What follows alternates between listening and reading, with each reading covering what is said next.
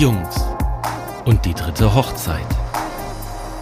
Bevor wir eine zweite Folge rausbringen, hauen wir einfach direkt ein Special raus. Warum auch nicht, ehrlich gesagt. Und deswegen haben wir uns auch überlegt, zur Feier des Tages trinken wir doch erstmal einen. Genau. Deswegen schenke ich jetzt mal einen Wein aus. Thorsten darf mir erstmal einen Wein hier einschenken. Kann ja nicht hier auf dem Trockenen sitzen, ne? Richtig. Denn ihr habt es gehört, es geht um das Thema Hochzeit. Und ich würde sagen, Thorsten, wir holen direkt mal die Kuh vom Eis, der Elefant im Raum. Wir haben zum dritten Mal geheiratet. Ja, das haben wir gemacht. Und deswegen erstmal äh, auf dein Wohl. Tschin, tschin. Ja, wir haben tatsächlich zum dritten Mal geheiratet und ich würde sagen, wir starten doch einfach mal kurz die Folge damit, bevor vielleicht die einen oder anderen, die uns nicht kennen, sich denken, was sind das denn für zwei? Machen das Ähm, direkt dreimal hintereinander. genau. Hintereinander stimmt nicht so ganz, weil das erste Mal ist schon ein paar Jahre her. Richtig. Und ähm, ich würde sagen, wir erklären mal kurz, wie es dazu kam. Also, willst du anfangen mit der ersten Hochzeit? Ja, in 2018 haben wir uns verpartnert. Damals hieß es noch so. Das war aber 2012. Stimmt, das war nicht. Fang direkt schon mit der zweiten an. Nein, in 2012 haben wir uns verpartnert. Das war halt so eine ganz klassische Hochzeit, wie wir uns das damals vorgestellt haben, wie das sein müsste. War auch toll War halt rein Standesamt, logischerweise. Genau. Alles andere war ja keine Option. und deswegen auch gar nicht so persönlich auf uns zugeschnitten. Und ähm, wir hatten eine ganz großartige Party und die wollen wir auch gar nicht schlecht reden. Aber es war nicht das, was wir uns unter unserer Hochzeit vorgestellt haben. Richtig. Und dann kam, Kam Hochzeit, das Jahr 2018. Und dann kam das Jahr 2018 und Hochzeit, Hochzeit Nummer zwei. Und zwar ähm, ist in 2017 ähm, die Ehe für alle beschlossen worden. Frau Und- Merkel hatte plötzlich keine Kopfschmerzen mehr. keine Bauchschmerzen genau. mehr. Und wir waren soweit und das hat dann noch ein paar Monate gedauert, weil kein Mensch wusste, wie das eigentlich funktioniert. Auch auf den Ämtern, kein Mensch konnte es einem sagen, keine Ahnung, wir wussten es auch selber nicht. Ähm, und wir haben uns dann im Januar, und zwar am 12.01. Ähm, 2018, Herzlichen Glückwunsch, dass du weißt, welcher Tag das war. ja, das ist auch ganz neu, dass ich das weiß, nur weil ich es jetzt ein paar Mal geschrieben habe, ähm, haben wir uns ins Rathaus in der Stadt Köln begeben und äh, Thorsten hat einen Termin für uns gebucht und wir standen dann da und wussten halt nicht so richtig, was passiert jetzt eigentlich hier? Müssen wir hier nur Unterschrift leisten? Äh, Kriegen wir einfach nur einen Wisch in die Hand? Das hat ja keiner eine Ahnung gehabt, was da jetzt eigentlich passiert. Der Standesbeamte hat uns dann erstmal erklärt, dass der Termin, den wir gemacht haben, ein Termin ist, um einen Hochzeitstermin zu vereinbaren. Ja. Das heißt, wir waren gar nicht gekommen. Wir waren um, falsch. Genau, wir waren falsch. Trotzdem hat er dafür gesorgt, dass wir uns an dem Tag noch haben trauen lassen dürfen. Richtig, und dann kam so eine kleine, äh, kleine ähm, Szene, die mich ein bisschen an, an, an äh, den Asterix-Film erinnert hat. Nämlich sind wir dann diesem Typen hinterhergedackelt, der uns zu einer Kollegin brachte und sind gefühlt irgendwie durch 35 Gänge, Treppenhäuser, hoch und runter, keine Ahnung. Und irgendwann sind wir in einem, ähm, Archivraum im Keller. in einem, Ke- genau, in einem Kellerbüro gelandet. Das, stellt, das könnt ihr euch wirklich vorstellen, wie so ein, also wie eine Zeitkapsel, ne? Das sah ein bisschen aus, als wenn es irgendwie straight auf, aus den 80ern oder 70ern irgendwie rausgeplumpst wäre. Das sind diese, da standen diese langen äh, Schränke, in denen so rund aufgehängt die Register sich drehen konnten. Also es war wirklich aus einer anderen Welt. Ja, und äh, das ist eine ganz entzückende und wirklich super, super liebe ähm, Standesbeamte. die selber an dem Tag ihren 28. Hochzeitstag hatte und eigentlich nur noch nach Hause wollte. Ach, und krass, Mann erinnerst, da, gut, da erinnerst du dich noch dran. Das Natürlich ich, also ich wusste, dass ich Hochzeitstag hätte, aber weiß Gott nicht welchen.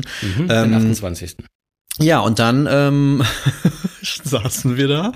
Oh ja, und sie fing irgendwie an und dann ist uns immer kurz bewusst geworden, dass das nicht nur eine Unterschrift zu leisten ist, die wir hier mal eben haben, sondern dass wir die ganze Chose Nochmal von einfach vorne machen müssen. nochmal machen mussten mit Ja-Wort und allem dran und ich zitiere sie nur, sie sagte, als wir verwundert guckten, ja, aber am Ende möchte ich auch einen Kuss sehen.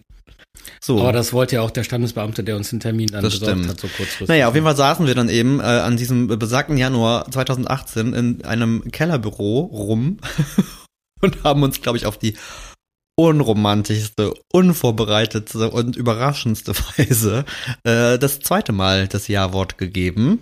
Um das Ganze rund zu machen, wir kamen vom Sport, sind quasi ins Rathaus, haben da Ja, geheiratet, wir, dachten, wir dachten, wir machen das ja nur nebenher. haben dann ähm, danach ein schnelles Frühstück. Wir haben gefrühstückt und dann sind wir mit Freunden auf, auf eine Reise ge gefahren und Genau, hatten so ein kleines eine Genussreise. Also, es war, also rückblickend war es irgendwie super absurd. Wir haben dann auch, Skurril. glaube ich, auf Facebook damals noch irgendwie nur einen Post abgesetzt und dann noch von unseren Freunden angepöppert worden, warum das denn keiner wüsste und warum wir denn nichts gesagt haben. Wir dachten, ich mach, wir dachten, wir gehen da hin, hauen unseren Olli auf irgendeinen Wisch. Und dann kriegen wir unsere Heiratsurkunde. Wir haben unsere Heiratsurkunde im Parkhaus, in diesem stinkenden Parkhaus am Gürzenich fotografiert. ja, am Augustiner. Ja, keiner wusste es. Ja, so, das war Hochzeit Nummer zwei. Also auch nicht so, wie man sich eine Hochzeit vorstellt. Also, äh, nee, Also gar nicht. Also die war wirklich weit entfernt. ja, ja. Also es soll ja Menschen geben, die ganz heimlich und für sich und ohne irgendwen heiraten. Das war jetzt, glaube ich, für uns nicht eine Option. Von daher, solche Leute hätten das vielleicht extrem cool gefunden. Ähm, wir nicht. Ja, und so kam es dann, dass wir uns unserem zehnten Hochzeitstag näherten. Letztes Jahr. Genau, letztes Jahr. Und ich äh, irgendwann mal die Idee in den Raum geworfen habe, man könnte das ja mal wieder ein bisschen feiern, weil eigentlich in erster Linie, und das wird der ein oder andere von euch, der länger verheiratet ist, bestimmt kennen, äh, wir haben ein Fotobuch von der Hochzeit und haben uns das so angeguckt und haben halt gemerkt, ja mein Gott, das ist halt zehn Jahre her oder da waren es irgendwie neun, wie auch immer. Und die Welt dreht sich weiter und da waren irgendwie viele Leute dabei, Die plötzlich gar nicht die mehr jetzt so. nicht mehr so eine im- Rolle spielen, ne, gerade aus dem Genau, in unserem Leben sind. Ne? Aber viel wichtiger, wir haben halt Menschen um uns rum, die uns super, super, super, super wichtig sind, äh, die aber an diesem für uns so wichtigen und schönen Tag Gar nicht dabei waren, ne? richtig nicht Ja. teilhaben konnten. Ja, und dann habe ich halt gedacht so, hey, man könnte das doch eigentlich feiern. Ich weiß Also, nicht, ich glaube, Thorsten fand das wirklich anfangs eine Party, ne? So eine richtig schöne Party, wo man mit allen Freunden, engsten Freunden so wie eine Geburtstagsparty, ne? Also so ein bisschen. Mhm. Das war, glaube ich, Thorstens Vorstellung. Deine auch erstmal. Ja, das stimmt doch, das schon. Also einmal ist es nicht zum 10. Hochzeitstag passiert, weil da ist vielleicht so eine Pandemie irgendwie am Start gewesen, die uns äh, alle sehr genervt hat und Thorsten und ich hatten überhaupt keinen Bock, dass wir nicht so richtig wussten, kann man mit so vielen Leuten feiern, wie man möchte. Geht das Vor allem kannst du ja nicht planen. Nee, du kannst Wir halt null überhaupt planen. nicht planen. Absolut. Und dann haben wir uns gedacht, wir sind ja in Köln. Da kann man auch den 11. feiern. Ne? Richtig, haben wir gesagt, wir machen den 11. Hochzeitstag, jetzt machen die Kölsche Hochzeit quasi. Ich fände das mal eine ganz coole Sache. Also jedes Jahr hat ja irgendwie so einen Wir sollten das ne? einführen, oder? Ich weiß nicht, was die 11. ist, aber für mich ist die Kölsch auch. ist jetzt die Kölsche Hochzeit auf Ja. ewig. Also wenn ihr 11. Hochzeitstag habt, dann äh, habt ihr Kölsche Hochzeit. Ja, und dann sind wir so in die Planung eingestiegen und sind dann aber aus verschiedensten äh, Gründen total wieder rausgefallen. Ne? Du hattest den Bandscheibenvorfall Genau. und auch gerade so zum Ende des letzten Jahres war irgendwie bei uns ganz wild und, und irgendwie hatten wir es. Aber trotzdem haben wir schon im letzten Jahr eine Save the Date Karte Halleluja, Gott sei Dank. Weil wir wussten, wann wir feiern wollen. Nämlich es war der 21. April, das war genau unser Hochzeitstag. Unser Hochzeitstag, genau, richtig. Und da der auf einen Freitag fiel, war das natürlich nochmal perfekter, weil ich persönlich eigentlich schon drauf stehe, freitags zu feiern, Samstag sich so langsam zu erholen, Sonntag noch einen schönen Tag zu haben und Montag wieder anfangen können Das ist absolut. Das ist Thorsten und mein absoluter, ähm, ich würde mal sagen, 30, 35 plus Geheimtipp, wenn man mit dem Feiern vielleicht nicht mehr so ganz gut verträgt. Freitag feiern ist ein Traum. Dann habt ihr zwei Tage oder ihr habt den Samstag zum Erholen und habt dann trotzdem noch einen schönen Sonntag und geht dann erst wieder arbeiten. Mhm. Und nicht wie sonst, ne? Dann hast du den Sonntag irgendwie voll abgehangen und hängst in den Seilen und dann musst du am nächsten Tag schon wieder arbeiten. Wir sind große Fans von Freitagsfeierei, würde ich sagen. Also war die Einladung raus, beziehungsweise die Save the Date Karte. Ja, und dann haben wir nichts auf die Kette bekommen, wie immer. Ähm, bei solchen Dingen waren wieder auf den letzten Drücker mit gefühlt allem und haben dann irgendwie Anfang des Jahres ähm, sehr dankend ein Angebot unserer lieben, lieben Freundin Lara, tausend Dank jetzt Danke, auch nochmal, angenommen, die im letzten Jahr selber geheiratet hat, dass sie doch so unsere Wedding-Plannerin, Schrägstrich, Thorsten und ich haben gesagt, sie ist unsere in den Arsch-Treterin eigentlich eher Eigentlich gewesen. könnte sie auch sofort ein Wedding Planning Büro, wie heißt das, eine Agentur Das stimmt, eine Agentur, Lara, Weil definitiv. die ist perfekt vorbereitet und äh, weiß genau, was man für eine Hochzeit braucht und hat mögliche und viele Partner, Ideen. die da unterstützen können. Ja, Und auf jeden Fall war sie unsere in den Arschtreterin und hat uns dann immer wieder ähm, ja mal dezenter und mal weniger dezent daran erinnert, die ein oder andere Sache zu organisieren. Ähm, und Hat so auch haben geklappt dann. tatsächlich und so Ja. haben wir eigentlich streng genommen in vier Wochen würde ich sagen. Also ich glaube so der der Der harte Kern. ne, so der, die harte Planung, es um was ja, wo es um was ging, waren so vier bis fünf Wochen. Ja. Wo ich sagen muss, Schatz, wir können uns eigentlich mal auf die Schulter klopfen. Hallo, wer haut denn schon mal in, in, in, in, mal gerade einen Monat eine komplette Hochzeit aus dem ja, Boden? das ist, glaube ich, selten. Haben wir gut gemacht. So viel zur Vorgeschichte. Jetzt seid ihr hoffentlich abgeholt.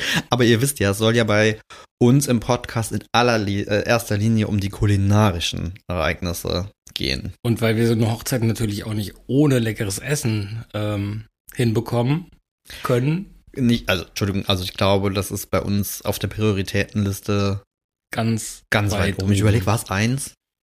Zwei. Ja, es ist schwierig. Es hat sich so ein bisschen verschoben. Ich würde sagen, es war definitiv unsere Eins, als aber dieses Ding mit Traurede und, und auch wirklich eine Zeremonie, die wir hatten, das allererste Mal für uns, ist das so ein bisschen, glaube ich, in den Fokus hochgerutscht, weil wir auf einmal gemerkt haben, okay, das ist erstmal das, was es zu der Hochzeit macht, die wir uns immer gewünscht haben. Ne? Da würde ich Sascha jetzt fast widersprechen, weil immer wieder war auch bei mir eins, nämlich die Location. Also Ja, okay, in ohne eine schöne Location kann ich nichts Leckeres zu essen anbieten Ja. und eine schöne Traurede haben. In- Also in der- diese drei Sachen sind eigentlich für mich ganz, alle drei ganz oben. Das stimmt in der Planung schon. Ja. Aber die hast du dann irgendwann, die Location hast du ja dann. Aber Ja, dann war es halt schon so Traurede, die ganz äh, fantastisch war, sehr emotional. Wir haben, Gott, wir haben so, Geweint und wir haben gelacht. wir haben so geheult. Ich meine, ich habe es angekündigt. Ich habe unserer Traurednerin, der fantastischen Zipora, gesagt, als sie meinte, was stellt ihr euch vor? Ich möchte, dass alle weinen und alle lachen. Und das hat uns eingeschlossen.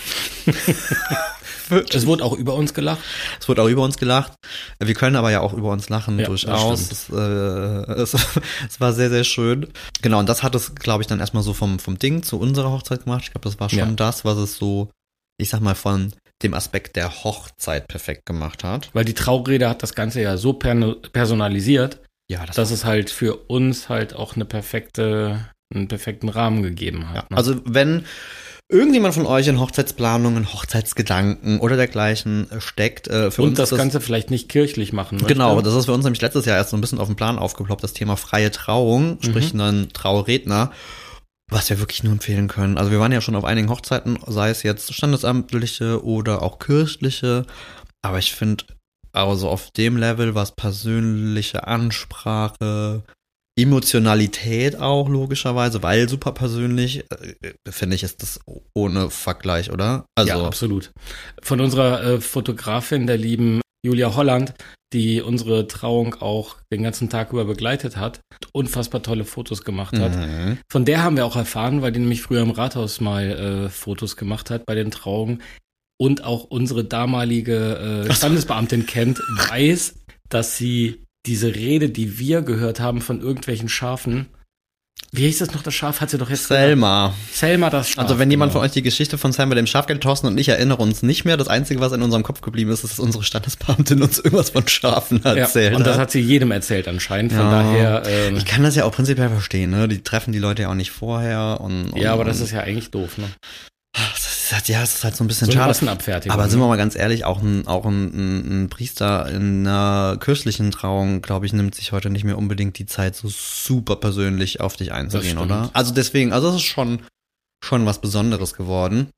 Aber für uns stand ja das Essen die ganze Zeit im Genau. Raum. Und Thorsten und ich waren uns tatsächlich, wir waren uns sehr schnell einig, würde ich sagen, weil, wie wir schon erzählt haben, wir sind ja von einem, hey, wir feiern hier eine lustige Party-Gedanken gekommen, immer mehr zu dem Aspekt, dass wir uns selber eingestehen mussten, wir heiraten hier einfach nochmal, das ist eine Hochzeit, machen wir uns nichts vor. Mm, Aber wir hatten für uns eigentlich beschlossen, wir wollen nicht diese klassische Hochzeit feiern. Wir wollen so ein bisschen aus den Hochzeitskonventionen, die ja doch sehr streng sind, ne? Also Ja. wenn man mal so überlegt, ne, wie eine Hochzeit abzulaufen hat, was Dann geht's ja über die Klamotten, ne? ne, fängt bei den Klamotten an. Wir hatten keinen klassischen Hochzeitsanzug an. Ähm, das geht weiter zu ja, diesen ganzen Bräuchen, ne, der, der, der muss eine Rede halten und der muss dieses, jenes, welches tun und ähm, du brauchst halt diese Tische und du brauchst eine Tischordnung und da müssen die Tischkärtchen sein. Jeder und, muss sitzen und, und, und dieser ganze Kram und Thorsten und ich haben, waren uns von Anfang an einig, wir wollen auf keinen Fall so eine steife, ohne da jetzt irgendwie, also ne, jeder kann heiraten, wie er will. Wir haben das schon mal genauso gemacht. Genau, und deswegen, und das ist das Schöne, wir wussten ja, wie dieser Tag war und rückblickend, weil jeder von euch, der schon mal geheiratet hat, weiß, wahrscheinlich schon nach vier, fünf Jahren würdest du sagen, du würdest es heute nicht Das mehr so hätte machen. ich anders gemacht, ne? Ne? Oder man würde ich selbst, ich wollte gerade sagen, man selbst verändert sich total. Also wenn Ja. ich überlege, auch wir in diesen elf Jahren, ob das jetzt, wir haben auch damals schon viel Wert auf Essen gelegt, aber halt auf einem ganz anderen Ganz anderes Level. Level, ne? Und so Sachen. Und dementsprechend haben wir gesagt, okay, wir wollen kein gesetztes Dinner. Wir wollen kein, keine Sch- Tischordnung, Sitzordnung, weiß ich nicht, drei, vier Gänge Menü äh, im klassischen Sinne, sondern wir wollen das machen, was wir so sehr lieben, nämlich, dass alle irgendwie sich was zu essen schnappen und sehr ungezwungen genießen können und man sich mal mit dem zusammenhocken kann und mal mit dem oder? So. Da war zum einen halt auch erstmal die Location da, dass man da nicht zwangsläufig äh, Tische aufstellt, die man äh, besetzen muss mit Platzkarten, sondern auch so ein paar kleine Nischen hatte. ähm, es gab so eine kleine Couch-Ecke, es gab Stehtische. Genau. Genau. Und ähm, dann muss und die Küche ist auch direkt in der Location integriert gewesen. Was ja für uns eigentlich mit ein Hauptgrund war, sie zu nehmen. Genau, und bei dem Gedanken fiel uns auch direkt äh, ein befreundetes, äh, gut befreundetes Pärchen aus Hamburg ein, nämlich der liebe Guido und seine tolle Frau Kerstin. Mhm. Der war direkt der erste Gedanke, also der Voll. musste es werden. Guido kennen wir tatsächlich seit sieben, Sieben Jahren, Jahren. haben wir jetzt Erst festgestellt. eigentlich, also Tatsächlich. eigentlich kommt es mir viel länger vor, Ja, das aber stimmt. sind erst sieben Jahre. Aber tatsächlich, wir kennen uns seit sieben Jahren, sind schon mehrere Male bei verschiedenen Events, äh, Veranstaltungen aufeinander getroffen. Das heißt, Thorsten und ich sind auch schon oft in den Genuss seiner Küche gekommen. Äh, wir haben selber schon bei ihm äh, eine, eine Events veranstaltet. Ja, und irgendwie war für uns wirklich so, dass wir sagten so, ey, wir wollen jemanden in dieser Küche stehen haben und der soll einfach, während die Veranstaltung läuft, live da kochen, seine Gänge irgendwie machen und die einfach so, ne, über den Tresen rausgeben jeder kann sich sein Tellerchen schnappen und genießen. ich glaube, das war wirklich äh, für mich, äh, das war so der Moment, wo ich mir dachte, boah, das wird ein richtig fantastischer Tag, als wir gemerkt haben, okay, das ist Ja. genau, also wir haben genau das umsetzen können, was wir uns, Uns im ferntesten vorgestellt haben. Ne? richtig, ne? Also es ist, ähm, und Guido hat, Hat richtig aufgetischt. ja, ich würde sagen, wir gehen, wir gehen auf kulinarische Abenteuer und nehmen euch jetzt einfach mal mit auf Guidos. Am Ende war es ja ein Fünf-Gänge-Menü, wenn man so streng genommen will, aber wie gesagt, nicht so klassisch rausgegeben, aber von der Menüfolge ja schon irgendwie. Das Lustige war, wir haben Guido quasi äh, drei Tage vor der Hochzeit oder vier Tage vor der Hochzeit. waren es nicht nur zwei?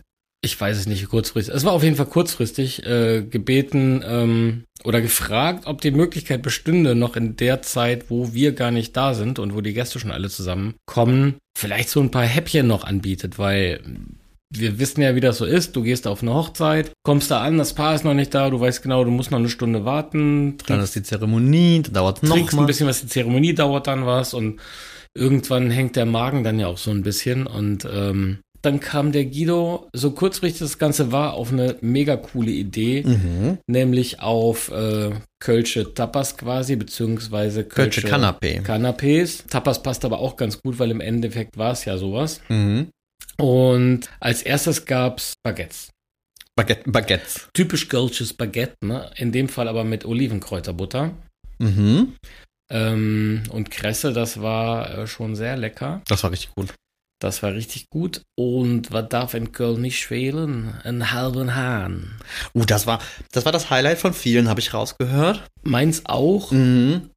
Und zwar hat äh, Guido das so ein bisschen schicker interpretiert, sage ich mal. Ne? Das ist also für, okay, ganz kurz, wir müssen euch abholen. Ne? Für Menschen, die nicht aus Ach Köln ja, kommen. der halbe Hahn. Was ist der halbe Hahn? Genau, was ist der halbe Hahn Kein halbes Preisfrage? Hähnchen, bitte. Nein. Ich, es gibt in Köln viele, viele Touristen, die das bestellen und denken, sie Die kriegen, kriegen das, sie kriegen wahrscheinlich Hähnchen das oder so, ne? günstigste halbe Hähnchen ihres Lebens. Aber das ist tatsächlich in Köln ein, ein Röggelchen, also ein Roggenbrötchen äh, mit einer dicken, wirklich Eine fetten, richtig dicken Scheibe Gouda. So. Ähm, die Geschichte darüber ersparen wir euch. Jetzt könnt ihr gerne mal googeln, ähm, warum das Ding denn so heißt. Hat irgendwas mit einem Koch zu tun und keine Ahnung, ich krieg's glaube ich selber nicht mehr zusammen, soll auch keine Rolle spielen. Aber er hat, ähm, er hat eine Gouda Camembert Creme gemacht, Mm, die schon die alleine hätte ich, glaube ich, löffeln Die können. die löffeln war können, ja. fantastisch. Und dann hat er eine ähm, Salatgurke. Ähm, ich weiß gar nicht. Er hat, also im Prinzip ist es eine, das Salatgurkenwasser. Das Mhm. hat er mit, ähm, nicht Gelatine, sondern mit Agar-Agar, glaube ich, ähm, Ach, okay. in runde Scheiben gebracht. Also sprich, die Scheibe war genauso wie eine Gurkenscheibe von der Größe her. Ach, das war gar keine Gurkenscheibe. Das war keine Gurkenscheibe, das war nur das Gurkenwasser. Ja, will ich machen. Guck an, sie sind immer so tief, konnte ich gar nicht einsteigen. Äh, Aber wir verraten jetzt nicht alle äh, Nein, Rezepte. aber er also, das, aber das war wirklich, das war das, also ihr merkt schon, Guido ist halt wirklich, das ist schon, geht schon Richtung Fine Dining, also ist Ja, schon eine, ist schon eine trickige, Absolut. irgendwie ein bisschen extravagantere Küche, ohne jetzt aber abgehoben oder oder gar äh, ne, nicht zugänglich oder so zu Ich meine, wir- halber Hahn ist nur wirklich bodenständig. Ne? Nein, aber auch in der Art, wie er es macht, und das war uns ja auch wichtig. Ne? Ich meine, wir haben viele Freunde, die auch super gerne ne, gut essen, aber du kannst ja nicht aus, davon ausgehen, dass das jeder so, ne, Nee, ähm, so mitgeht. Deswegen war so ein bisschen diese Gratwanderung von, hey, das muss nur irgendwie gefällig sein und das soll auch irgendwie jeder gut essen können und sich nicht denken, oh mein Gott, was ist das hier? Was sind das für verrückte Kombinationen? Alles super wild. Aber auch natürlich unsere Liebe, und das haben wir ja in der letzten Folge schon erzählt, bezüglich des Besuchs im Ochs und Klee und Mhm. so, wir, dass wir schon uns gerne auch mal mit so ein bisschen fancy ähm, Geschichten verwöhnen. Und das sollte natürlich an der Hochzeit nicht anders sein. Hahn hatte übrigens noch Senf-Kaviar. Senfkaviar, auch sehr lecker. Mhm. Also so quasi Senfkörner wie ein Kaviar, so angemacht. Dann kam mein Highlight, als Guido es geschickt hat. Guido, es tut mir furchtbar leid, aber, aber es ist nicht hundertprozentig falsch, habe ich jetzt im Internet gesehen. Aber der gute Hamburger, also der eigentlich Ruhrpottler ist, aber in Hamburg seit 100 Jahren wohnt, hat Himmel und Ed geschrieben mit, e, mit E, E, D. In Köln schreibt man mit Ä. Weil genau, in Köln ist halt Himmel und Ed. Himmel und Äd. mit Doppel-Ä. Und äh, Himmel und Ed ist, äh, Blut, oh, ich liebe es. Blutwurst. Mit Flens. Genau, Hydro Flöns mit Apfel und Kartoffeln. Also es war ein Blutwurst-Tatar quasi. mhm. Mit einem Kartoffelschaum und äh, Apfelkompott. Und mit getrockneten Äpfeln obendrauf. Das ist ja, wenn Thorsten und ich in so Brauhäuser oder so unterwegs sind in Köln, mein absolutes Lieblingsgericht. Ja, und auch so ein Gradmesser, ob's Essen grundsätzlich gut ist. Also Das ist wie so ein Schnitzel, ne? Das Küche- sind so- Küche. Das sind so diese, diese Basics, ne? In Ja. Köln ist das auch so ein Basic, finde ich, in den Brauhäusern, wo du schon schnell merkst, kann die Küche was oder kann sie nichts. Ja, ähm, das war, das war schon Ja. richtig gut. Ja, dann kamen wir irgendwann an und die Trauung fand statt und danach ging es dann erstmal zum Sektempfang nach draußen. Das Wetter hat ja perfekt mitgespielt. Oh, wir hatten, die Sonne hat geschienen, ja, es wir, war hatten, wirklich wir hatten fantastisches Wetter. quasi Aber warm, ne? es war gefühlt so der erste schöne, warme Frühlingstag, wo du wirklich auch in einem, in, in, in einem Kurzärmeligen Ja. oder, oder einem Hemd auch einfach nur draußen stehen konntest. War super. Hättest können, haben wir nicht getan. Nein, aber ich hatte so ein bisschen hochgekrempelt. Ja. Ähm, aber was äh, du gerade angesprochen hast, fand ich jetzt auch so geil, weil Thorsten und ich lieben es, Gastgeber zu sein. Ne? Wir haben super gerne Leute da, verwöhnen die eigentlich ab dem Moment, wo sie unsere Schwelle überschreiten. Und es war für uns so absurd, dass unsere Gäste angekommen ne? und wir waren nicht da. das, ich fand's, ich fand's ganz schlimm. also vorher war es noch schlimmer als in dem Moment, weil in dem Moment waren wir ja im Hotel und hatten uns, äh, haben uns umgezogen. Ja, das ging, das, ja, da hast du recht, das stimmt. Aber Mit dem- vorher aber die, auf der dem Gedanke Weg, überhaupt daran, jetzt die Location zu verlassen Genau, als wir dann zu gegangen wissen, sind. die Gäste kommen gleich, das war schon echt äh, ich, fand, krank. ich fand's ganz furchtbar. ja. Das war, also, Aber wir wussten, der Guido ist da, der ist auch ein super Entertainer. Wir wussten ja generell den Leute, im Haufen Leute, die sich gut Klar, kümmern sind. aber- Aber, ich fand das so, so merkwürdig. Dieses, okay, alles klar, jetzt kommen die da an. Du hast es halt nicht unter Kontrolle. Ich habe ein bisschen gemerkt, wir sind dann schon bei solchen Geschichten. Ich meine, wir haben halt auch mal Events selber gemacht, eine lange Zeit, so ein bisschen Kontrolletti. Ne? Ich fand das ganz unangenehm, dass du nicht prüfen kannst, läuft alles, funktioniert alles. Was ist denn, wenn da jetzt irgendwas schief? Gesagt, Es waren ein Haufen Leute da, die das alles managen konnten und es auch fantastisch gemanagt haben. Aber es war, war Hier auch einen ähm, ganz großen Dank an unsere liebe Lea, unsere Mitarbeiterin. Ja. Die hat den Tag auch perfekt begleitet und hat hat, uns, hat uns einen entspannten Tag geschenkt. Genau. Genau, und dann ging es weiter mit Hochzeitstochter. Dafür Richtig. wurden wir sehr gefeiert. Es kamen ganz viele zu mir und meinten so, wie geil ist das, die Hochzeitstorte quasi vor dem Essen zu Ja. bekommen.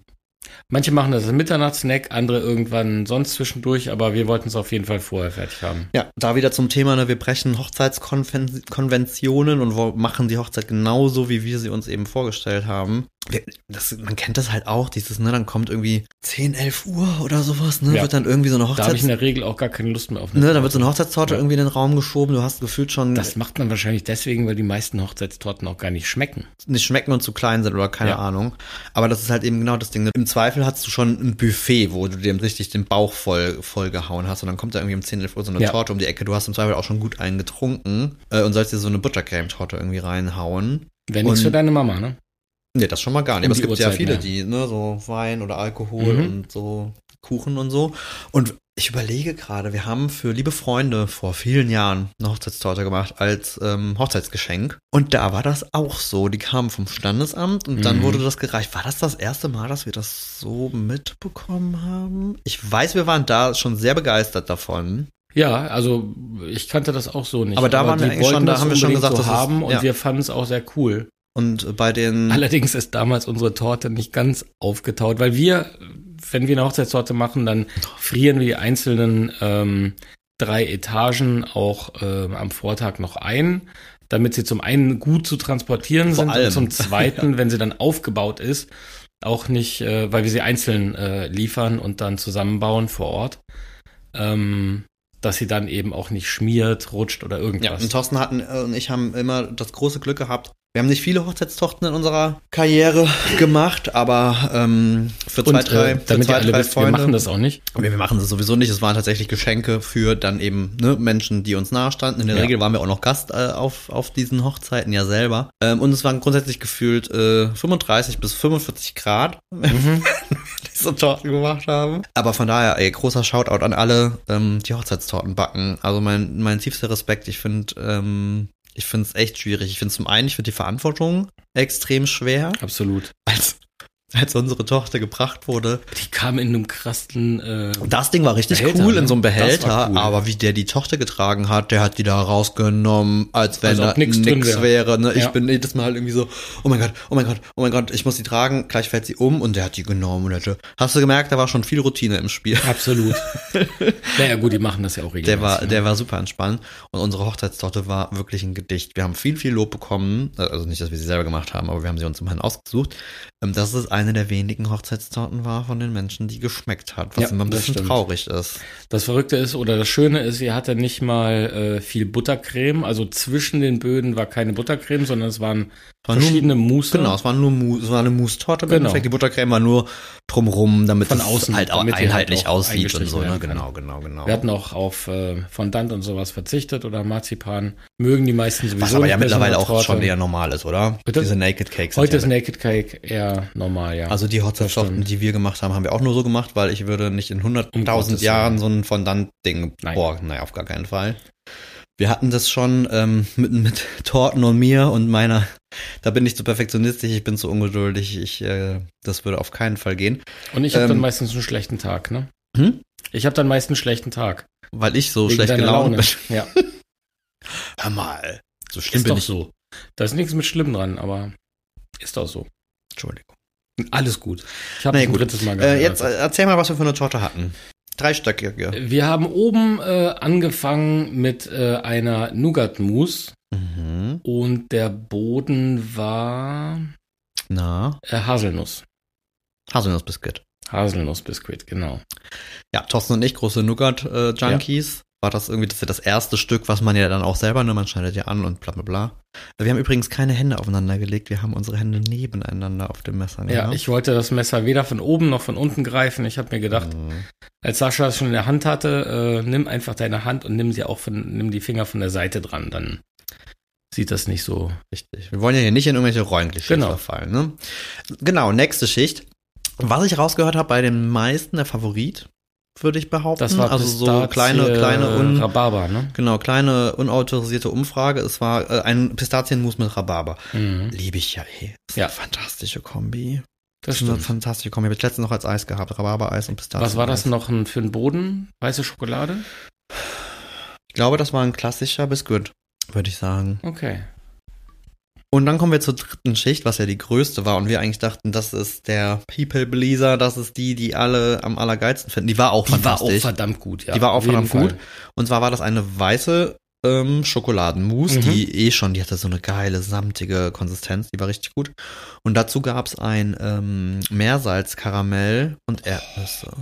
Das war der Oberknaller. Also stellt euch so ein bisschen ich fand schon super. so Snickers, Snickers-Torte, so ein bisschen, Snickers, Mousse-Torte, so in die Richtung. Dadurch, dass am meisten übrig war, nee, davon noch am Ende noch ein bisschen übrig war, finde ich sie, glaube ich, im Nachgang auch am besten, weil ich habe ja dann später noch mal im Kühlhaus dran genascht. Ach, ist das Das so? habe ich dir gar nicht erzählt, fällt mir gerade ein.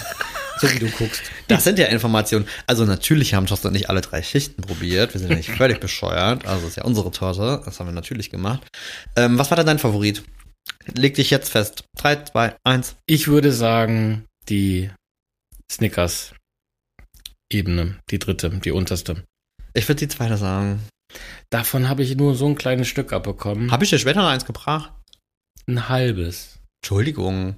Du hast ja das geteilt mit mir und teilen sieht bei uns dann so aus, dass ich auch was abbekomme.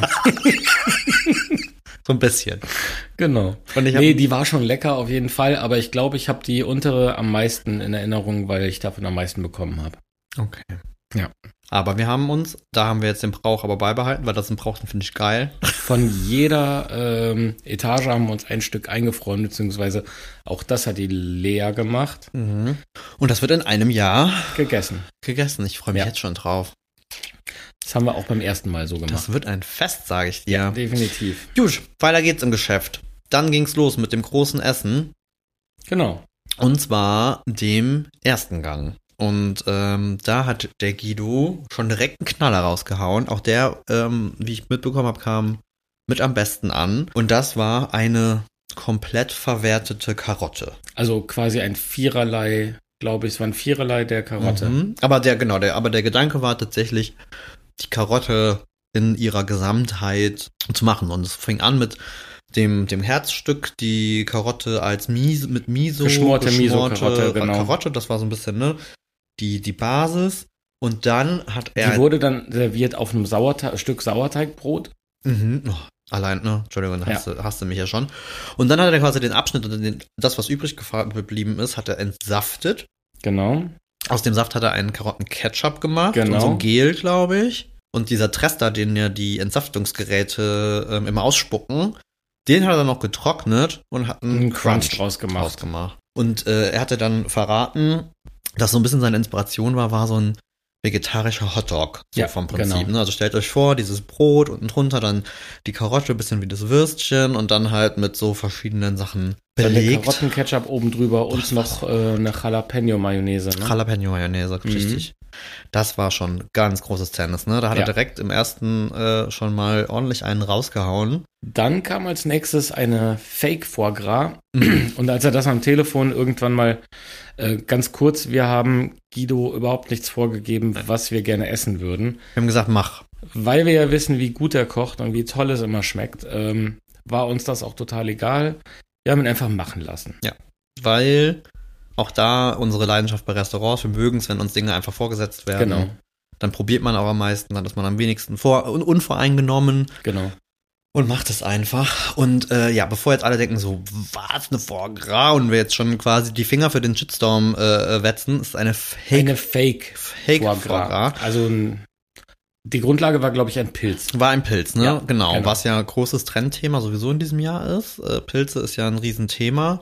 Und Pilze sind ja auch eigentlich im den Geschmacksqualitäten. Wir haben ja gelernt bei unserem letzten, wer im letzten, in der letzten Folge aufgepasst hat, weiß Bescheid, dass Pilze ja dieses Umami, also dieses volle Umami-Ding ja auch so gut rüberbringen. Und das finde ich war halt schon richtig gut, ne? Dadurch hatte die schon so ein voll, also Mhm. krass eigentlich, ne? Manchmal denkt, also viele denken ja an, bei Pilz an wenig Geschmack, weil, glaube ich, viele ja, so überzüchtete Champignons oder so im Kopf haben, die halt leichter oft ja wirklich nach, nach viel schmecken. Ja. Aber Pilze haben ja eigentlich schon, also ein Steinpilz zum Beispiel hat ja schon richtig, Absolut. richtig Wumms. Und dann ist, hat er die Foie Gras noch gemacht, die Fake Foie Gras noch gemacht mit äh, Portwein und Cognac. Mhm. Also auch Klassiker, die im Original drin sind. richtig. Von daher kam das dem Ganzen schon sehr nah. Ähm, das wurde serviert auf einem Brioche. Oh, Das hat er auch selber gebacken, ne? Er hatte viele, Mhm. viele, viele Brioche dabei. Da war er schon direkt selber. Also selbst gemacht war eigentlich alles an dem Abend, ne? Da, ja, das sowieso. Ja. Das Einzige, was er hat's gesagt, das Einzige, was nicht selbst gemacht war, er hat es sogar betont. Beim Dessert, beim Dessert. so ein Joghurt Crunch. Der genau, war, der Joghurt Crunch. Mhm, der war, Der ja, war gekauft, aber ansonsten ja. genau. Das war cool. Also das war, das war so am ehesten, das, das war dann schon so ein bisschen wow, fancy, wo glaube ich viele auch erstmal viele Fragezeichen im Mhm. Gesicht hatten. Das war so der Gang, wo er so ein bisschen, ja, mit Erwartungen gespielt hat, Ja. ne? Das war cool. Und dann Aber kam, eins noch bei der Fake Foie Gras äh, obendrauf, also neben der Foie Gras selber, war mein Highlight dieser äh, getrocknete Seitling. oh ja, er hat einen Seitling ähm, wirklich hauch, also Hauchdünn. konnte durchgucken. Ja. So dünn war der und dann getrocknet, gewürzt. Und diese, diese Farbe, die der dann hat, dann diesen Glanz und diese, Völlig egal, wie der aussah. Die hätte mir wie eine Tüte Chips, hätte mir Ja. auf den Tisch stellen können, den ganzen Abend da Mhm. gesessen und hätte die irgendwie weggesnackt. Die waren richtig cool. definitiv. Und dann kam Guidos ähm, kleine süße Hommage an uns. Das fand ich ganz lieb. Äh, er hat sich äh, Gedanken gemacht, er wollte den Regenbogen ein bisschen mit ins Menü bringen. So, das war seine Idee und hat dann Ravioli gemacht. Äh, bunte, Garnelen-Ravioli. Hm? Mit Garnelenfüllung. Genau, so eine Garnelenfüllung, aber die Ravioli waren eben bunt. Sie waren in, äh, in bunt, um dieses Regenbogenthema so ein bisschen aufzugreifen, waren alle handgemacht. Ja. Erstmal äh, irre und es waren so unfassbar viele. Oh ja. Das war nachher noch übrig, ne? Und das, das haben wir ja auch immer, ne? Wir sagen, also, wir sagen das auch mit absoluter Überzeugung. An sich Nudeln, Nudelteig und dieser ganze Sache, es ist nicht schwer und es ist an sich auch schnell zu machen. Aber gerade sowas wie Ravioli oder oder oder ähm, Eine gefüllte Nudel oder eine gefüllte Pasta zu machen, Hand zu machen, ist halt schon zeitlich aufwendig, ne? Du machst ja in der Regel nicht nur eine und das waren jetzt wirklich, ihr müsst euch vorstellen, die waren so Dau Daumen groß, würde ich sagen. Ja. Bisschen kleiner, no, viel kleiner waren die nicht. aber Nee, schon nee, so. groß. Da brauchst du natürlich ja auch ein paar, das ist ja nicht mit einer Ravioli getan. Mhm. Das ist dann in der Summe muss, also, wir waren jetzt keine riesige Partymeute, Nee. Aber genug. Also wir, wir haben mit 50 Personen gerechnet, ne? Die waren wir auch knapp. Und es gab, glaube ich, drei oder vier Ravioli für jeden. Ja. Da könnt ihr euch ausrechnen, ne? Und er hat noch ein paar mehr geplant. Also da hat er Mhm. irgendwie richtig einen rausgehauen. Genau, das war dann der Pastagang. Genau. Also eigentlich schon recht klassische Menüfolge, muss man ja fairerweise Ja. sagen, die er sich so überlegt hat. Und dann kam der Hauptgang. ja. Und da kann man uns mit Ochsenbäckchen ganz schön, ganz vor, schön vor allem. Thorsten ist, äh, Ja. also ich mag die auch total, aber ich glaube, du bist der, der sie, wenn sie auf einer Karte in einem Restaurant zu finden sind, zu Ja. einer ziemlichen Sicherheit nimmt. Ja. Ähm, und die waren cool, die waren so ein bisschen dekonstruiert, ne? Also Ja. die waren quasi geschmort, dann schon so ein bisschen zerf zerpflückt, so ein bisschen wie wie Pulled Pork, so ein bisschen. Also So wirkt ne, es, so kann genau. man es sich so grob vorstellen. Und dann hat er sie aber wieder zusammengepresst Gefügt, in eine Form. genau. Das war schon Das war schon großartig. Das war halt butterzart. Und mein absolutes Highlight ist immer bei jedem solcher Gerichte die Soße, also Ja. der Jus. Ja. Äh, Die Oma hat schon immer geile Soßen gemacht. Ja, aber gerade diese Gerichte, ja, aber gerade die Gerichte brauchen aber halt auch diese, Ja. ne, diese kräftige. Jetzt machen wir uns nichts vor, wir können ja schon ganz schön viel in der Küche, aber mit, und da lachen jetzt vielleicht ein paar von euch, mit Butter eine, ein Jus zu montieren, ist für mich immer noch eine große Herausforderung. Und für so einen Koch wie Guido, der hat das, ich habe ja zugeguckt zwischendurch, der montiert dann mal einfach so die, die Jus und ist da total, ja, läuft halt so. Ja. Bei mir klappt das nie. Ich, ich glaube aber, also bei mir, ich kann jetzt nur von mir sprechen, aber ich kann mir vorstellen, dass es bei dir nicht ganz anders ist. Ich glaube, man ist zum einen als Privatmensch so ein bisschen versaut und gerade wenn man dann vielleicht noch ein paar Tage älter ist. Und wenn ich halt so an die geilen Soßen von Oma und, und meinen Eltern denke, diese schönen, dunklen, kräftigen Bratensoßen und die Art, wie sie waren, ob das jetzt mit Knödel oder dergleichen war, da war schon in der Regel immer Soßenbinder mit im Spiel. Das ist richtig, ja. Und, und das ist einfach eine Konsistenz. Also ich bin ja tendenziell auch immer gerade, wenn, je nachdem welche Beilage dabei ist, ich wollte oder wir wollten, auch meine Brüder, wir wollten das auch immer recht dick, immer damit das schön überall dran haften bleibt. Ich glaube, diese Dicke, wie man die so kennt, kriegst du mit Butter montieren in, in nicht so heftig hin. Ja, aber wenn ich überlege, die war ja schon sehr gut ein- runter reduziert. Die hat, und, die hat schon eine ähm, Festigkeit, aber nicht, nicht wie nein, so eine, nein, nicht so wie so Oma, eine, ne? Die so eine konnte-. Oder was wir ja auch äh, tatsächlich immer mal gerne machen, das finde ich auch null verwerflich ist mit ein bisschen Speisestärke, also Ja, Wasser, ja. ein bisschen Speisestärke, so ein bisschen. Naja, verwerflich Äh, ist auch äh, so Soßenbinder nix, weil am Ende ist es auch ist letzten Endes nichts ne? anderes. Aber äh, ja, Butter montieren ist immer das. Ich finde es immer großartig. Das ist wahrscheinlich für die meisten Köche, die lachen darüber und denken, was für eine simple, dumme Geschichte. Aber, Aber Hauptsache, die bringen Rezepte im. Internet raus, ne? Ja, ja, genau. Diese. aber Ich werde Guido mal fragen, wenn Das wir das ist- nächste Mal besuchen, dann muss er mir das mal. Soll er uns bitte so Soßen montieren beibringen, In aber das ist vielleicht eine ganz gute Gelegenheit, äh, quasi jetzt auch schon in der zweiten, in Schrägstrich zweiten Folge im Special zu sagen, wir sind halt keine gelernten Köche. Also das ist uns auch super wichtig, das machen wir auch auf dem Blog. Ja. Wir sind, Richtig. wir kochen liebend gerne. Ich würde auch sagen, wir haben über die Jahre gut Erfahrung gesammelt und auch ein ordentliche Skills uns irgendwie so angeeignet, aber wir sind halt einfach keine gelernte Köche. Und das möchte ich auch gar nicht sein und ich würde mir den Himmel tun und mir den Anspruch rausziehen, irgendwie, dass wir da mithalten können. Also Mhm. gerade jetzt nochmal, wo man einen Koch so vor der Nase nochmal in Action gesehen hat, muss ich sagen, pff, also bin ich sowas von raus. Das fängt schon an bei der Planung für diese Mengen. Das finde ich ja immer Ja, super absolut. beeindruckend, weil, also Thorsten und ich haben jetzt ja schon mal hier und da kleinere Veranstaltungen bei uns im Studio gehabt und da es fällt uns immer so schwer, ne? Irgendwie. Wir haben in der Regel Wir haben viel immer zu zu viel. Also zu wenig haben wir zum Glück selten, aber. aber das ist, glaube ich, ähm, wieder dann so ein Privatpersonen-Ding, wo viel wir dann halt eher denken, du machst halt immer eher zu viel. Aus der puren Panik, du könntest ja eventuell zu wenig haben. Genau. Und also das fand ich schon einfach unfassbar beeindruckend. Aber dann einfach auch die Gelassenheit, ne? Ja, Also ja. der hat ja Der ist dann halt, der macht noch Späßchen dabei und entertaint die Leute und macht das so nebenbei. Ist auch ein toller Entertainer, ne? Voll. Das war Ja. richtig gut. Aber serviert wurden die Ochsenbäckchen, um Oh. nochmal kurz darauf zurückzukommen, ähm, mit Blumenkohl-Püree äh, und zweierlei rote Beete. Ein rote Beete Taco, der war richtig geil. Das Ja. war so eine rote Beete Masse, bisschen runter reduziert und die ist dann auch angedickt worden und die hat dann quasi noch einmal knusprig gezogen Mhm. im Ofen. Das war geil. Also Ja. stellt euch wirklich so ein super intensive rote Beete Säure, so ein bisschen eher wie eingelegte rote Beete finde ich schmeckten die eher und das aber so als crunchy Taco Ding. Krass. Geil. Richtig gut. Und dazu gab es auch, glaube ich, eine rote Beete, hat er so gewürfelt, ne, so als, Genau. ähm, ja, so Tatar, nee, so, ähm, doch, so Im total Prinzip schon, ne? ja. Das war cool. Also, ne, Ochsen, quasi Ochsenbacke mit der rote Beete. Geile Kombi. Richtig Mhm. gut. War ein Hauptgang. Ich habe mir noch einen zweiten genommen. Ich leider nicht, nicht weil keiner da war, sondern weil ich es einfach nicht geschafft habe, vom Tisch wegzukommen oder von meinem, Okay. weiß gar nicht mehr, wo ich es gegessen habe. Und dann kommt mein Gang. Dann kommt dein Gang und den hat Guido gar nicht selber gemacht, ne? Ja, weil, um es mit Guidos Worten zu sagen, ich kann viel, aber nicht süß. Was ich sehr sympathisch finde, weil auch da hatten wir letztes Mal drüber gesprochen, dass das leider bei Question manchmal ein bisschen tricky ist mit den Süßspeisen. Deswegen hat er gedacht, bringt Bring ich mir eine frisch gebackene Konditormeisterin mit? Richtig, die fantastische Monet und die hat ordentlich einen rausgehauen, finde Genau. ich. Und zwar hat sie ein Canelé gemacht. Damit hat sie, was ich überhaupt nicht auf dem Schirm hatte und auch nicht wusste, vor Nee. allem meinen ältesten Bruder, Das stimmt. glaube ich, zum glücklichsten Menschen an diesem Ja. Abend irgendwie gemacht. Weil, ähm, um das kurz zu sagen, der ist äh, großer ähm, Franzo Frankreich Urlaub Urlaubsmensch. Die sind immer in der ähm, Bretagne? nee, Nee, die sind, nee, ist gar nicht wahr. Weiter. Bordeaux, so diese Ja. Bordeaux-Ecke. Und Canelé sind halt in Bordeaux einfach eine Spezialität. Und das ist, ich wollte jetzt noch gucken. Ich muss jetzt sagen, ich, ich, ich oder hast du nachgeschaut? Was? Wir Nein. glänzen jetzt mit ein bisschen Unwissenheit. Ich habe kurz nachgefragt. Das ist im Endeffekt, stellt euch das vor, wie so ein sehr eierlastiger Kuchen. Der war ja in der Mitte fast noch ein bisschen wie roh, also Genau. musig, eher wie ein Mhm. Pudding oder sowas. Also viel Ei auf jeden Fall.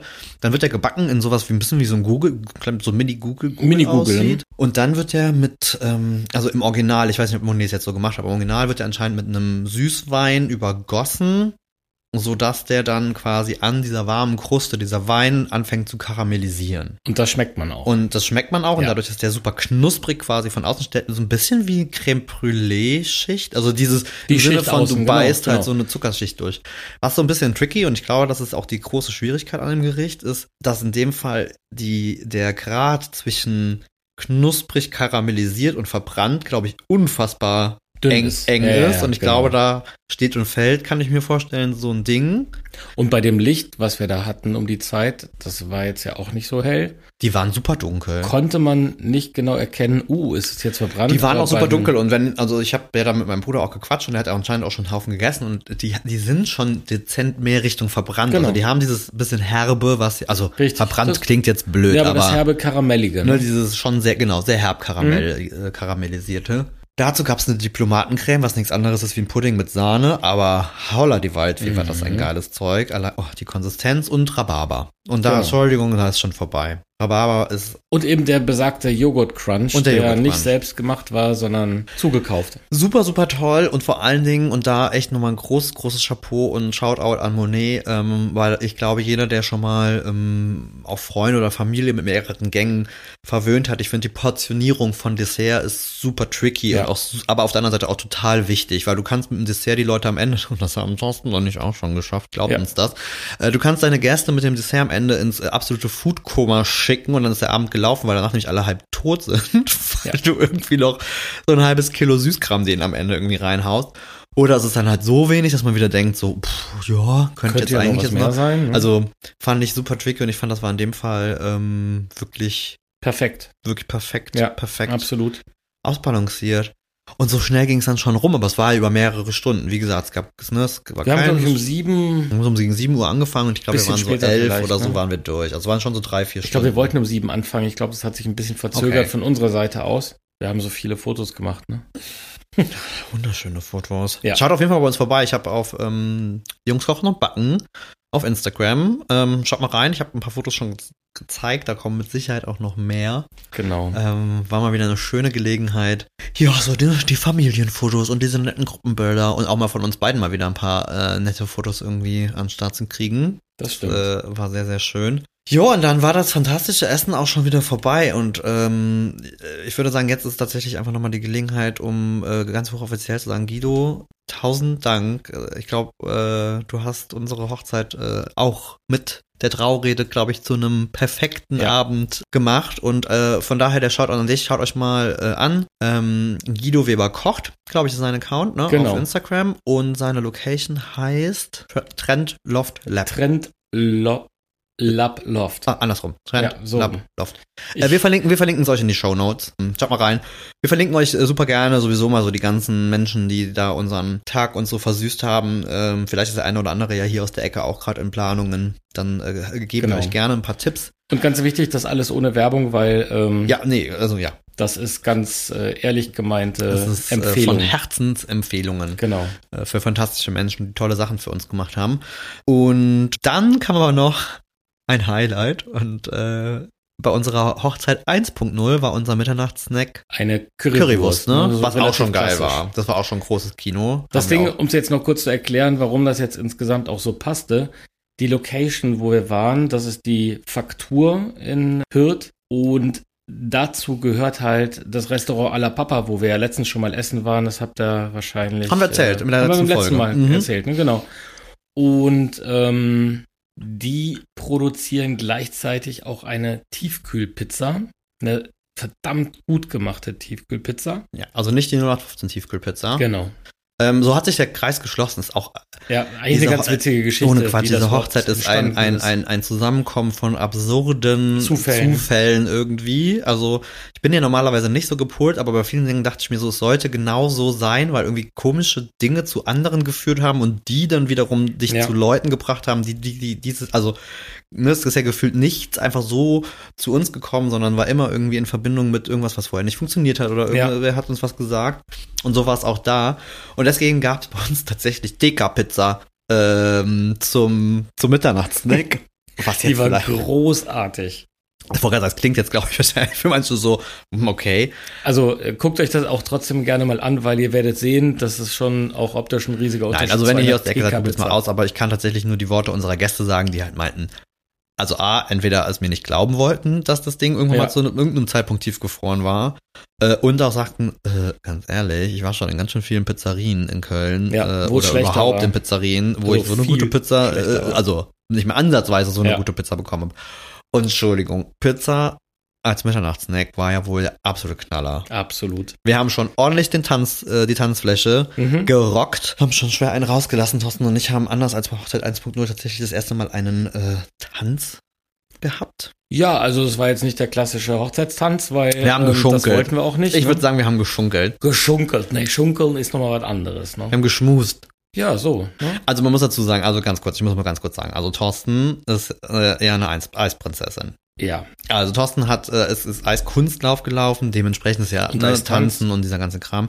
So, und äh, Thorsten und ich kennen uns seit 15 Jahren und ich habe Thorsten schon mit der einen oder anderen äh, Dame tanzen sehen und Das kann man ja auch sehr gut mit Frauen machen als Mann. Das ist mir auch, äh, ehrlich gesagt, egal, ob du das mit einem Mann oder mit einer Frau machst, für mich ja nur klar, das machst du mit mir auf gar keinen Fall. Mit dir sowieso nicht, aber ich finde, ich muss führen und habe eben den, also Thorsten führt nicht, Thorsten schleudert diese Menschen, mit denen er tanzt, wie, wie wilde um sich. Naja, auf jeden Fall war das, war für mich so, auf gar keinen Fall machen wir so eine Standardtanznummer. Das kriege ich nicht auf die Kette. Also A, sind wir da zu alt, beide für. Das machen wir nicht. Also wenn ich überlege, hier unsere liebe Freundin, die hier irgendwelche ein, ein, einstudierten Choreografien noch hatten mit hier äh, irgendwelchen Posen und so, auf gar keinen Fall. Nee, wir haben uns einfach in den Arm gelegen, haben ein bisschen rumgeschunkelt zu einem Lied, was äh, ganz fantastisch war. Und haben uns ähm, dann später nach einer ordentlichen 90er, 80er Party, Mhm. Trash, Mucken, Sause ähm, auf die Pizza gestürzt. Ja. Es wurde viel Pizza gegessen, ich habe das gar nicht mitbekommen. Ich habe irgendwie zwischendurch gedacht, so krass, es sind irgendwie das drei. Pizzen. Ich glaube, es sind am Ende, glaube ich, 20 gewesen. Große. Naja, ich sag mal so, wir hatten so ein paar Gäste, ich spreche über dich, Sebastian, äh, der auch einer alleine ist. Vielleicht auch zwei, je nachdem, wie er so drauf Er könnte auf jeden Fall.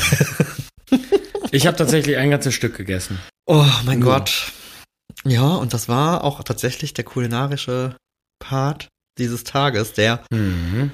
auch wenn ich ja sagen muss, diese Hochzeit, mh, ich habe das ein paar, mit, ich habe ein paar Leuten drüber gequatscht und ich kann es auch eigentlich wieder nur wiederholen. Ich, also für mich, ergänze es oder sag mir, ob du es genauso findest. Aber für mich Ich weiß noch nicht, was du sagen willst, aber ich also für mich hat sich so ein bisschen so angefühlt.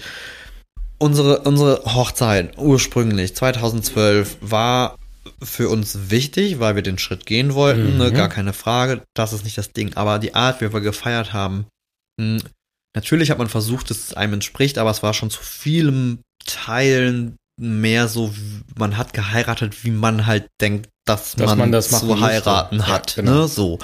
Ähm, Das fängt bei unseren Anzügen Genau, das an, die heißt, wir du hast dich irgendwie in. Anzüge gequalifiziert. Wir standen bei irgendeinem Maßschneider, waren des Todes überfordert, fanden es furchtbar. Eigentlich damals ja auch schon. Ja, äh, fühlten uns äh, mega fehl am Platz und, und Also ich bin so gar kein Anzugträger. du ja noch also weniger als ich. Ich könnte stimmt. das vielleicht tun, aber ich trage ihn einfach nicht gerne. Krawatte sowieso nicht. Ja, und, ne, und wenn du überlegst, wir hatten einen Anzug und wir hatten unsere Krawatte an. Also, Ja, und in die Sachen haben wir uns halt und reinge... es war halt, ja, und es war halt genau das und diese ganzen Dinge. Und, und dementsprechend war das so ein bisschen diese Hochzeit, wo ich sage, ja, das war super schön, das war ein fantastischer Tag und wir haben natürlich irgendwie dafür gesorgt, dass wir unseren Spaß an dem Tag hatten, aber es war Mhm. schon viel, wie man halt will. So Hochzeit 2.0 war ja keine Hochzeit im Sinne, von daher lassen wir dich mal außen vor. Unser kleines äh, Keller-Intermezzo mit der Standesbeamten. Und das hier war so diese Hochzeit, wo ich dachte, das waren zu 100 Prozent Genau das. wir. Wir hatten Wie- an, worauf wir Bock haben. Ja. Wir haben äh, unser Essen gemacht, serviert, auf den Tisch gebracht, wie wir es uns gewünscht haben. Wir haben unsere Torte gemacht, wie wir wollten, an dem Zeitpunkt, wo wir es wollten. Ähm, wir, die, also alles war, wie wir es wollten. Ja, Nichts an diesem Tag, absolut. würde ich sagen, ist aus irgendeinem, oh, das musst du aber tun oder Nee, das gar nicht. musst du bei Nein. einer Hochzeit. Ne? Also Das Einzige, was die Familie machen musste, war, dass unsere Mütter uns ja. zur Traurednerin gebracht haben. Ja, das war tatsächlich, wir sind halt beide so zwei Mama-Kinder, würde ich sagen. Und dementsprechend haben unsere Muttis uns, äh, auch da Genau. wieder, ne, haben wir auch gedacht, äh, hier, äh, wie einer muss reinlaufen. Ne? Ich meine, ich könnte jetzt einen Haufen alberne, dumme Fragen über schwule Hochzeiten irgendwie raushauen, im Sinne von, na, wer ist denn die Braut und wer ist denn der Bräutigam oder Ja. lauter so ein Quatsch. Braucht man Ähm, nicht. Wir sind einfach beide eingelaufen. Pff, wir waren beide die Braut, da wäre kein Problem, mir doch egal. Ja. Das war Oder super halt schön. Und Das war, das war halt auch wirklich was, was wir unseren Muttis irgendwie schenken wollten. Ja. Und, ähm, ich glaube, die waren beide sehr ergriffen. Mhm. Ich war ganz entspannt, meine Mutter war vorher so super relaxed und als es dann soweit war, war sie irgendwie so, oh Gott, jetzt ist aber doch irgendwie aufregend hier irgendwie, ne? Ach, ja, also ich nee, es war ein rundum gelungener Tag und genauso, wie wir uns das vorgestellt Ja, haben. und alle haben ja auch immer gesagt, das ist euer Tag und das muss euch super gut gefallen. Aber ich glaube, jeder, der uns halt gut kennt und auch, denke ich, viele von euch, die uns schon länger folgen, kennen, wie auch immer, äh, am Ende ist es uns aber einfach super wichtig, weil das einfach so sind wir im, im Ja. einfach, dass auch die Gäste, unsere Gäste, die Menschen um uns rum auch glücklich also, sind. ne, wir sind, da, da sind wir einfach 0,0 egoistisch, würde ich sagen. Äh, auch wenn man das mit Sicherheit an seinem Hochzeitstag sein darf. Waren wir auch insofern, als dass wir eigentlich immer die Ersten am Buffet waren, egal ob wir schon in der Schlange anstanden oder nicht. Ja, aber- wir sind einfach dran vorbeigelaufen und Sascha hat schon immer gesagt, Wir waren die haben das Recht, Ersten. wir haben das Recht, wir dürfen als erstes uns was zu essen nehmen. Wie schrecklich ist das, wenn irgendwelche Hochzeitspaare einem erzählen, oh, ans Essen weiß ich gar nicht mehr, hab, wir, haben, wir Ja. haben gar nichts wirklich gegessen, wo ich mir Nee, denke, nee, nee, nee, wie nee, so furchtbar ist das denn? Also A, ist ja auch nicht so, als wenn der Spaß äh, geschenkt wäre. Ja. B, äh, ist so ein Tag ja auch lang. Ähm, dann trinkst du ja vielleicht auch ein, zwei Gläschen Wein. Und, oh, apropos, das kann man noch ganz kurz machen. Einmal, dass wir es komplett haben. Wir wollen euch ja wirklich den kompletten kulinarischen Abriss geben. Natürlich gab es auch Getränke. Zum einen haben wir unsere, naja, Lieblingsweine, aber zumindest unsere Lieblingswinzer, die wir aktuell sehr viel trinken, Ja, schon. da gehabt, genau. Genau, und zwar, ähm, äh, Thorsten sind, äh, äh, äh, ich würde sagen hier unpopular opinion, äh, wir sind beide überhaupt keine Burgundertrinker. Wir wissen, dass das für viele, viele Leute der easy peasy kann man immer machen Wein ist, ob das jetzt ein Grau oder ein Weißburgunder ist. Thorsten und ich sind tatsächlich beide. Nee, zum Glück beide nicht. Wir sind wirklich beide keine Der einzige Fans. Burgunder, der bei mir ins Glas kommt, ist ein Spätburgunder. Naja gut, wir sind jetzt mal, bleiben wir mal bei weißen Wein, aber Ja. nichtsdestotrotz, ähm, also ja, wir haben auch schon, also bevor jetzt Leute uns schreiben, paar, probier mal den, probier mal klar. den, Ja, ja, wir ja. haben auch schon okay oder gute äh, Burgunder getrunken, aber wie gesagt, das wäre niemals der Wein zu Den dem wir uns, wir äh, bestellen ja, zu würden. dem wir irgendwie tendieren. Wir sind bestimmt auch ein bisschen mir geschuldet, äh, tatsächlich einmal große Riesling-Trinker, einfach weil ich halt aus der Moselregion komme. Das ist da halt einfach ein, ein Riesending. Sauvignon Blanc ist ein großes Thema.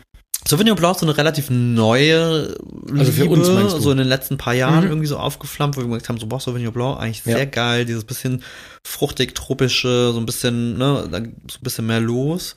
Aber trotzdem jetzt ein, kein, kein freaky Wein irgendwie, ne, sondern schon auch irgendwie ein bisschen gefällig. Und dann ist natürlich die letzten Jahre der Elbling wieder so aufgeflammt.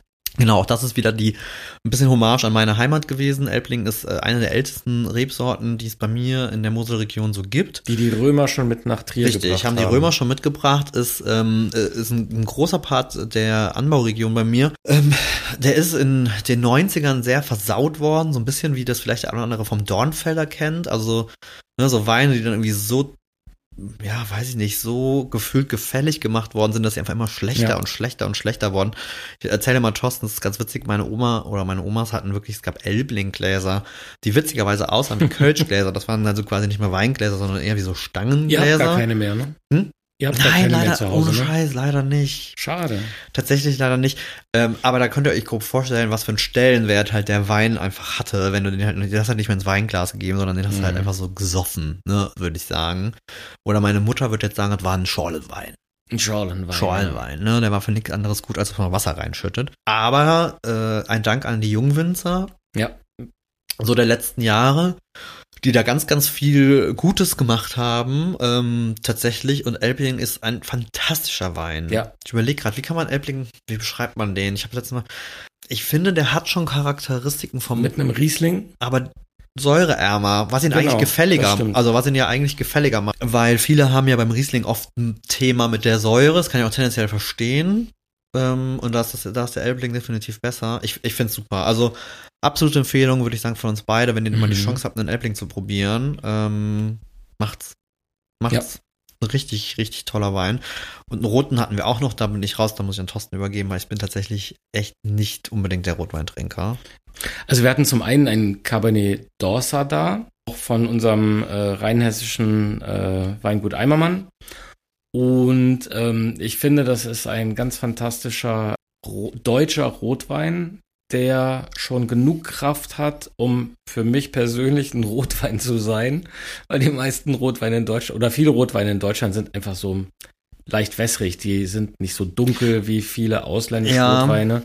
Ähm, deswegen, und der hat genug Kraft äh, im Geschmack, um da mithalten zu können für mich. Wobei man da ja auch sagen muss, um mal so ein bisschen mit Klischees aufzuräumen, ich will nicht sagen, dass jetzt der deutsche Rotwein super gut ist, aber er ist auf einem guten Weg. Auch Ja, hier, ähnlich wie Fall. ich eben beim Elbling erzählt, ich glaube auch viele, viele junge Winzer äh, versuchen gerade da auch deutlich nachzulegen und deutlich äh, einen draufzuhauen, oder? Wir haben mit deinen Eltern letzte, diese Woche noch einen getrunken, einen deutschen Rotwein äh, aus äh, Fellbach. ja, Der mhm. war unfassbar ja. gut. Also deswegen, ne? Also ich finde äh, das immer ein bisschen, ich finde es immer ein bisschen schade, wenn Menschen das so kategorisch ablehnen. Also, ne, also wirklich. Die Deutschen können keinen Rotwein, die können nur weiß. Nein, Ja, nicht. oder dann sogar so weit hingehen, was sie sagen würden, so, ah, der ist aus Deutschland, den trinke ich nicht. Ja, also richtig. so halt, ne? Ja. Also was, ganz ehrlich, unter uns finde ich generell in Bezug auf Kulinarik äh, meiner Meinung nach eine dumme Entscheidung ist, um ehrlich zu sein. Ja. Also etwas kategorisch abzuschließen, weil man meint irgendwie, man weiß, dass dieses jenes welches. Glaube ich generell nicht so cool, aber ähm, ja. Und der zweite Rotwein, den wir dabei hatten, ähm, da kann ich tatsächlich so überhaupt gar nichts zu sagen, weil ich hatte totale Panik, dass wir zu wenig Rotwein haben. Deswegen habe ich am Tag vor unserer Hochzeit noch unseren befreundeten ähm, Weinhändler. Weinhändler äh, Äh, akquiriert. Fedel gefragt, ob er uns eventuell noch zwei Kisten äh, Rotwein vorbeibringen kann. Mhm.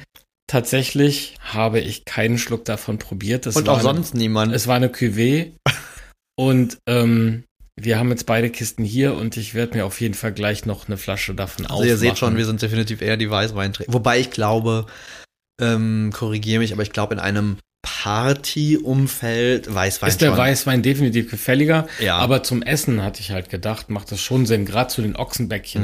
Mhm. Da hätte ich eigentlich ganz gerne einen Rotwein getrunken, hab's aber selber komplett verpeilt, Ja. weil auch da ist das Ding, wir haben halt wieder mal die Kondition, äh, Ko- Konvention gebrochen und haben die Leute nicht bedient. Also äh, wir hatten kein Servicepersonal, was Wein rumbrachte, Getränke rumbrachte. Nein, es gab einen Kühlschrank. Man konnte Theke. sich an den Kühlschrank äh, begeben und hat sich da ein Glas Wein genommen und äh, alles war für jeden äh, frei zugänglich. Genauso eben auch wie wir haben, ich habe ein paar Whiskys und Sascha hat Rumsorten, äh, Mhm, Flaschen so eine aus unserem kleine Sortiment Bar mitgebracht aufgebaut. Mhm. und haben da eine kleine Bar aufgebaut. Jeder konnte sich bedienen und ähm, Long Drinks mixen oder äh, auch mal ein Whisky oder ein Grappa. Aber auch da zu dem Thema, ne? trinken. Das ist eine Hochzeit, die 100% uns entspricht. Ich habe es ja, Ja. auch bei meiner kleinen, äh, wir legen hier los und äh, Buffet ist eröffnet, Rede ja auch gesagt. Zu unseren Gästen, wir feiern mit euch wie immer, fühlt euch wie bei uns zu Hause und bedient euch, weil das ist halt bei uns auch nicht anders, ne?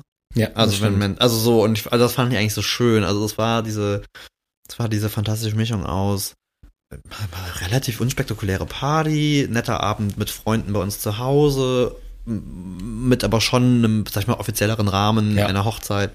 Ein bisschen ein, ein, ein wilder Crossover-Mix von alledem. Ja. Ja, und ich würde sagen, abschließend kann man einfach sagen, es war wirklich der absolute perfekte Tag, der wie damals schon viel zu schnell vorbeigegangen ist. Ich habe gedacht, Absolut. dass das diesmal vielleicht ein bisschen besser wird. Allerdings haben wir diesmal nicht ganz so lange geplant wie beim letzten Mal. Ja, beim letzten auch- Mal haben wir ja sehr viel Vorlauf elf Jahre gehabt. älter. Und äh, ganz kurz noch zur Traurede. Normalerweise braucht die Traurednerin ähm, so sechs Monate Zeit, um sich auf diese Oder hat sie in der Regel, Ja, ja. also die werden in der Regel so angesetzt. Ne? Mhm, Sechs mhm. Monate von dem Tag der Beauftragung bis halt zu der finalen Traurede. Und bei uns waren es, ich glaube, das war auch ähm, das absolute Highlight für sie, drei Wochen.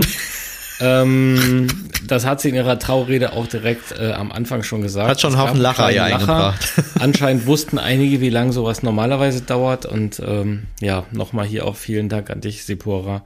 Es war eine großartige Rede in der kurzen Zeit und wie viel wir miteinander gelacht und geweint im Vorfeld haben. Äh, das haben wir an dem Tag dann nochmal wiederholt. Oh, machen wir das nächstes Jahr nochmal, Häschen? Nein, nächstes Jahr machen wir es nicht mehr. Vor allem hat die, ähm, die Silvi, ähm, die äh, Eigentümerin der Location, äh, gesagt, das wird sie nächstes Jahr Also sie hat uns machen. verboten, also sie hat auf gar Das wird Fall. unsere letzte Hochzeit gewesen sein. Ähm, die nächste Hochzeit, die wir feiern, ist die, ist die silberne, hat sie gesagt. Und da ist sie Gast. Und Ja, das wird ist auch- kein, Ist auch, auch ein guter Plan. ja, Haben wir ja noch. 14, nee, Quatsch. jetzt rechne nochmal neu. 14 Jahre. Ja, stimmt. Jetzt habe ich falsch gerechnet. Oh Ja. you.